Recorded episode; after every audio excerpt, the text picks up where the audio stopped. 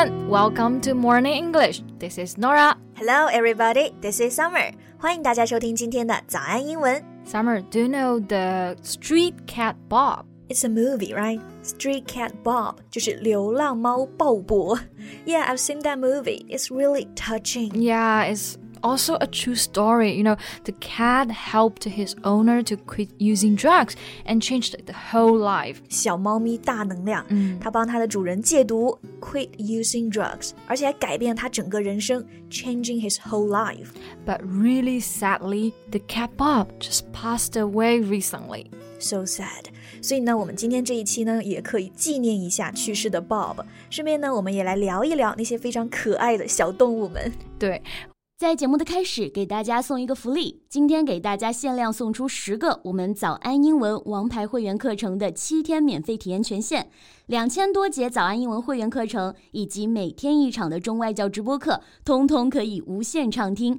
体验链接放在我们本期节目的 show notes 里面了，请大家自行领取，先到先得。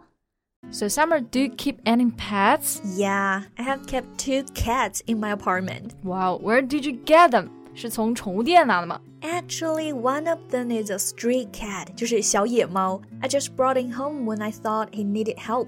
And another one was adopted at a rescue shelter. 啊，这个社区里面其实经常就会发现 street cats or dogs。那大家有能力的话呢，就会把它们带回家，也可以送去动物的救助所 a rescue shelter。 那这种其实喜欢的人呢，就可以去登登记在 a rescue shelter，然后就领养了 adopt。不过感觉国内这种 rescue shelter 没有成体系化。Right. But I guess you must like cats a lot. Yes, I do. 那这里大家注意一下，如果我们说特别喜欢猫，一定不要说成 I like cat，用单数，而一定要说成 I like cats，是的加上一个 s 的复数。因为如果你不加这个复数啊，这个 cat 就变成猫肉了。我喜欢猫肉。太可怕了，别人听了可能要跑了。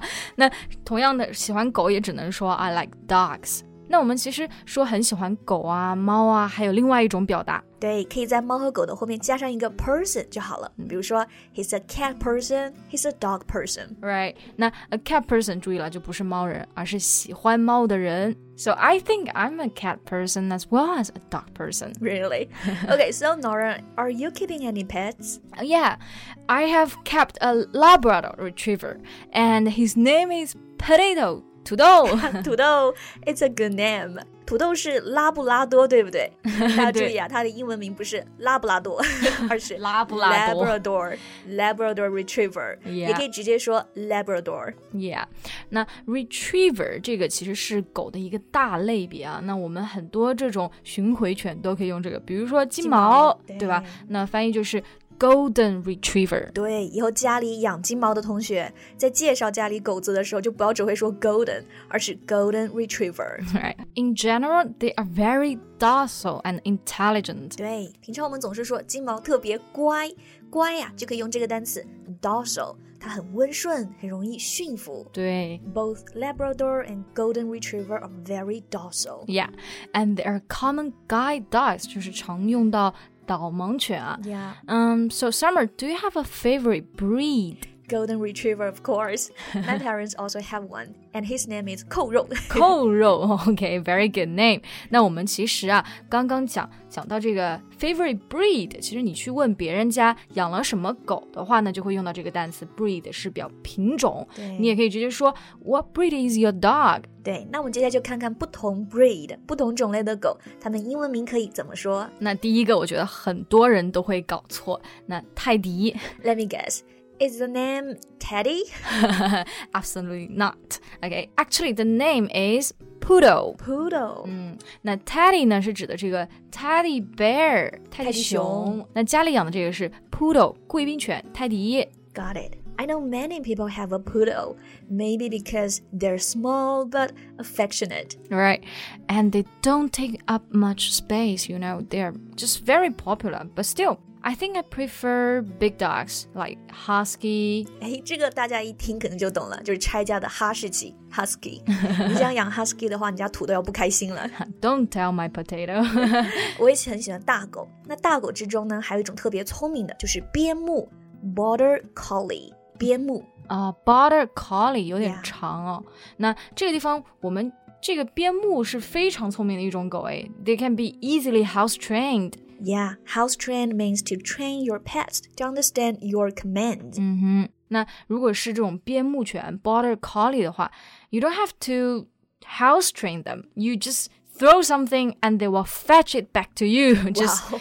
by They're that nature. smart. Yeah, their their nature is like that，就是天性如此啊。对，而且养狗狗除了自己 home train，还有这种 dog schools，专门给他们来上学的地方。 A place for dogs to learn to behave well. 嗯， But there isn't a cat school. 因为狗其实猫它不需要上学啊， They 它 don't 自 have to learn. You know, cats just can't find themselves very well. 有道理，猫咪都特别独立嘛，会照顾自己， 就可以说 they can fend for themselves。对，而且我们很多时候说到小猫啊、猫仔呀、英语中我们是要用到一个词叫 kitten，不是说 small cats 啊。那 small cats 其实指的是小型的猫。那比如说我们说 big cats，其实是指的 tiger 这种。大型猫 科动物，对，那狗狗也是嘛，小狗我们说 puppy，但是 small dogs 指的是小型犬。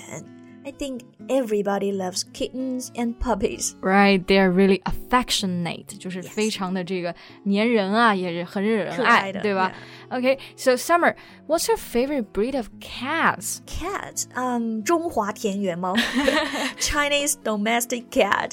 They're good at catching rats. You know? Right, right, right. 那田园猫啊，我们其实注意一下翻译的时候说的是 domestic cats，而没有说这种 countryside cat 或者是 rural cat，不是这么说的呀。那田园犬呢？是不是 domestic dogs？也不是，那我们说到田园犬呢，用到另外一个词叫 mutt， Mutt 这个是指的杂交的狗。那很多田园犬， 因为其实我们不太清楚是哪个品种嘛，我们就会用到这个单词去代替它。如果是两种，你知道是两种狗杂，两种品种杂交，你可以用一个词叫 mix。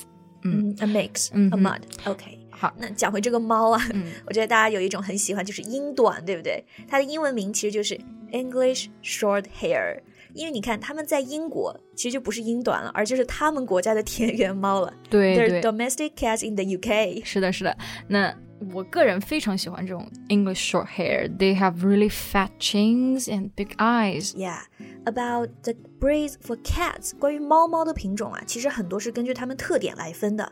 比如说有短毛 （short hair）、短腿 （short legged），还有折耳猫（苏格兰折耳猫 （Scottish fold）。对对对，那我其实挺羡慕养猫的人，因为不需要遛。 Yeah，他们都不想理你好吗？那这里遛呢，就可以用这个很简单单词 walk。So I guess you have to walk your dog every day, right? I do sometimes, but mostly it's my dad's job. He has to walk my dog about every day, almost every day. All right.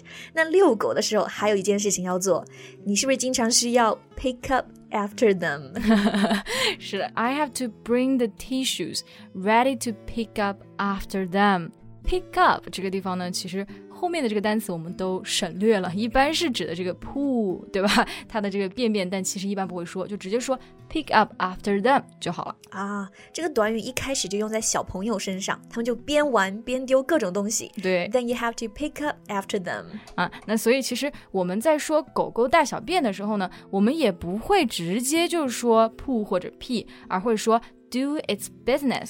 So funny, do its business，干正事。是的，是的，是的。那除了狗狗可以用，我们自己上厕所是不是也可以说 do business？ Yeah, and when walking your dogs, usually you have to bring the leash or the lead with you. Yes, a leash or lead 就是遛狗绳了，所以我们一定要牵着这个绳子遛狗，就是 walk your dog on a leash。对，尤其是嗯、呃很多时候我家的狗啊，它看到 其他的狗狗或者是小朋友的时候，冲过去了是不是对，它真的就是真的全身像一头牛一样就往那儿冲，所以我一定要 really take the leash Yeah， and just control him, you know. 这种表达我们就可以说狗狗 they strained at the leash。嗯 So as you see, it's better to keep a cat, right? You don't have to walk them or train them, and they can just use the litter box. 啊，是的，是的。那 litter box 这地方用的 litter 就是我们都知道是指卸垃圾嘛，它还有一个意思就是猫砂。对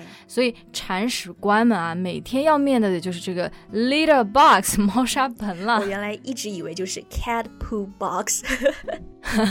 Although you have to deal with the little bugs every day, you've got some benefits having a cat. Yeah, for sure.